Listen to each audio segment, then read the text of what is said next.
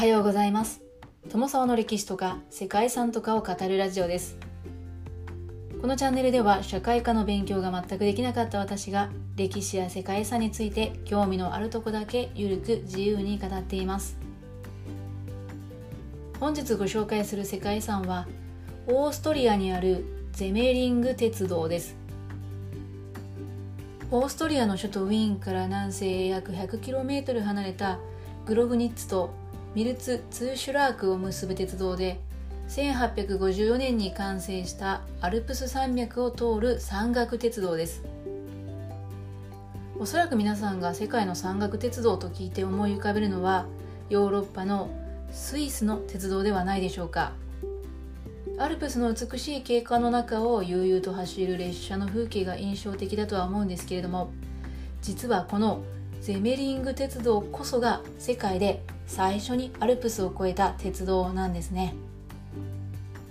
ゼメリング鉄道は1854年に完成したものですがこの時代はオーストリア・ハンガリー帝国を支配していたハプスブルク家が終焉の前の栄華を誇っていた時代でした。つまりまだ当時は欧州列強の一角を占めていたオーストリアがその国力と技術の一端を示したそんな公共事業といったところだったようです。それは当時実現不可能と言われた東アルプスの難所ゼメリング峠にトンネルや高架橋を連ねて鉄道を通してオーストリアの悲願だったウィーンとトリエステを結ぶトリエステルートの開通を実現したものでした。このゼメリング鉄道の特筆すべき点であり見どころなのは橋やトンネルが全て石で作られているということです。ゼメリング鉄道は鉄道と自然との見事な調和が評価されて1998年鉄道としては初の世界遺産に登録されました。世界初のアルプス越え鉄道だったというだけでも興味を惹かれる世界遺産なんですけれどもその背景や過程を知ればますますこの世界遺産が好きになるのではないかと思います。ということで本日はオーストリアの山岳鉄道世界遺産ゼメリング鉄道をご紹介したいと思います。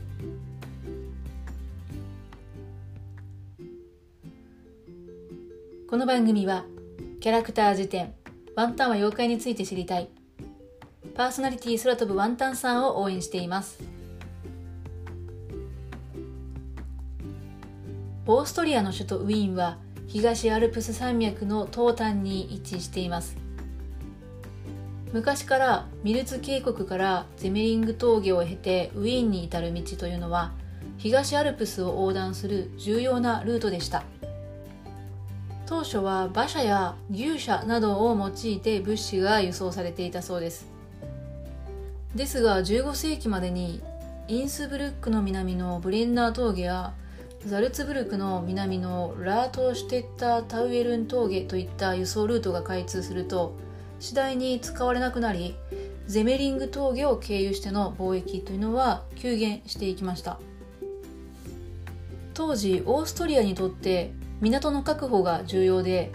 14世紀頃からアドリア海北部の港湾都市であって現在のイタリアの都市でもあるトリエステはオーストリアの統治下にありました。このトリエステからの物資の輸送というのはオーストリアにとっても繁栄の要となっていたのではないでしょうか。18世紀の初めに神聖ローマ皇帝カール6世がこのトリエステを自由港としました。自由港というのは港の全部または一部に限って関税を課さずに外国の貨物を入出したり改装したり荷受けしたり加工製造することを認めるという将校のことだそうです。そしてウィーンからゼメリング峠を経てこのトリエステに抜けるトリエステルートの開拓について検討されるようになりました。当時の周辺諸国の鉄道事情としては1825年にイギリスで世界初の商用鉄道が開業して1820年から1830年代にフランスやドイツそして遠く離れたアメリカと次々と鉄道の開通が見られました。オーストリアでも1841年にウィーンとグログニッツ間そして1844年にはミルツ・ツーシュラークとグラーツ間が開通して1849年にはスロベニアのリュビラナまで伸びていました。そして残す難所は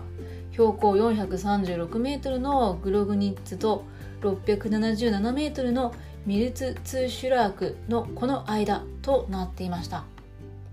ですがこの間には標高895メートルのゼメリング峠があり鉄道の施設は不可能とさえ言われていました。現代であれば重機やダイナマイトでも使えばなんとかなるんじゃないかななんていうふうにね、まあ、むしろ簡単じゃないかって素人でも考えつきそうなものなんですけれどもまだその時代にはありません。ダイナマイトが発明されるのはこれより少し後の時代です。オーストリアの皇帝フランツ一世は鉄道警告を弟のヨハン大公に任せると大公は鉄道技師のカール・リッター・フォン・ゲーガに計画を依頼しました。ゲーガはアメリカの鉄道を調査してゼメリング峠を研究して施設可能なルートを探索すると同時に勾配に強い蒸気機関車の開発も行いました。蒸気機関車でアルプスを越えるなんていうのは誰も想像していなかった時代なんですがゲーガは登山用の機関車というのを開発したそうです。鉄道が開通した当初ゼメリング鉄道を走る機関車は車軸に仕掛けがあって車輪が左右にずれるようになっていたそうですね。鉄道には急なカーブがあったので通常の機関車の車輪では曲がることが難しいので小回りが利くように開発されたものだったそうです。そして鉄道は急な峠の勾配に対応すべくレールがくねくねと曲がっていて急な斜面を徐々に登っていくという方法が採用されました。S 字線やオメガ線螺旋形のループ線などを駆使して合計 4km にも及ぶ14のトンネルや全長 1477m に達する16の高架橋そして11の鉄橋と118を超える石の橋を用いて勾配を緩和することに成功しました。結果最急勾配が25パーミル。最小曲線半径 190m まで抑えることができたそうです。ただこれがどれぐらいすごいかは、まあ、専門家にしかわからないかもしれませんね。また建設当時にはすでに鉄橋を作る技術があったんですけれどもアルプスの美しい景観を守るためあえて石造りの橋をたくさん採用したそうです。景観にも配慮した鉄道を作ろうとしていたということだったんでしょうか。鉄道には 700m 間隔で57棟もの2階建ての監視小屋も設置されました。1848年に始まった工事は2万人以上を投入して1854年には終わって開校していたそうです。はいそうなんです。驚くことに6年という異例の短期間でこの事業を終わらせてしまったんですね。ダイナマイトも土木用の重機などもなかった時代なので人間って本当にすごいなというふうに感心してしまいます。1854年の5月16日に鉄道技師の慶賀は皇帝フランツ・ヨーゼス1世とともに試乗を行ってゼメリング鉄道は7月17日に正式なオープンとなりました。石とレンガによる高架橋や石橋はアルプスの驚異的な自然によく生えていておそらく慶画の狙い通りの美しい景観として仕上がったのではないでしょうか。ゼメリング鉄道の高架橋の一部は2層構想となっているそうでこの路線の見どころでもあります。そして高さ46メートルと最も高いカルテリンネ橋や36.5メートルのクラウゼル・クラウゼ橋328メートルと最も長いシュバルツ橋などですね数多くの名所が生まれました。1857年にはリュビラナ経由で当初の目的であった港町トリエステまで開通してついにウィーンとアドリア海が結ばれました。ゼメリング鉄道の開通によって周辺の人口は急増して現在でも観光地として人気のライヘナウ・アンデア・ラックスやパイエルバッハなどで開発が進みました。相次いで別荘やホテルが開業したんですがこうした建物はゴシックリバイバル様式やネオルネサンス様式ネオバロック様式といった歴史主義様式が採用されたりスイスのシャレースタイルのログハウスなども築かれました。その後1957年から1959年にかけて電線が配備されると電気機関車に移行して景観は大幅に変化することとなりました。夏のアルペンリゾートとして人気を集めたんですけどもさらにウィンタースポーツが流行するとウィンターリゾートとしても名を馳せるようになったんですね。物資の運搬用のルート自体が今は人を集める大きな事業として機能していて世界遺産でありながらも現在も重要な路線として利用されているという点もこの鉄道の世界遺産としても大きな特徴なんだと思いますそして現在でも変わらずに使用され続けている理由の一つには現在世界中で採用されている路線の幅国際標準機をヨーロッパで最初に導入したのがこの鉄道だからというのもあるそうです。また鉄道の随所に見ることができる優れた鉄道の設計のうち100を超えて作られた石の橋が強固な作りで有名な古代ローマ建築様式で作られていたということもこの路線を長く存続させている要因の一つなのではないでしょうか。このことは慶賀の計画は美しい自然の景観と未来につながる安全性を兼ね備えた設計であったっていうことを証明しているわけですよね。そんな多くの魅力を兼ね備えたゼメリング鉄道なんですけれどもそんな鉄道の周辺にはいくつかのハイキングコースが設定されているそうで途中下車をしながら巡るというのがおすすめなんだそうですね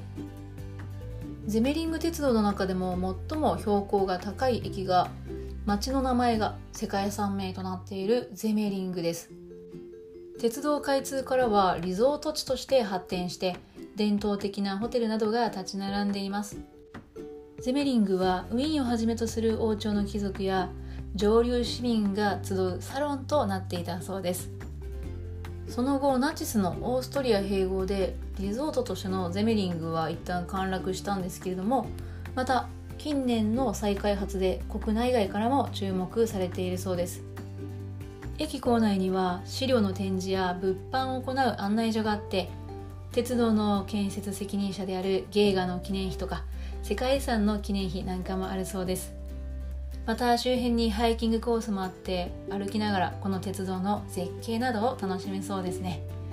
そしてもう一つ人気の駅としてゼメリング鉄道の終点の町にあるミュルツツーシュラークがあります。ウィーンからは列車でおよそ80分のところにある人口1万人ほどの可愛らしい町だそうです。街の中心は歩行者天国で花や街路樹で飾られた通りはロマンチックな雰囲気となっています。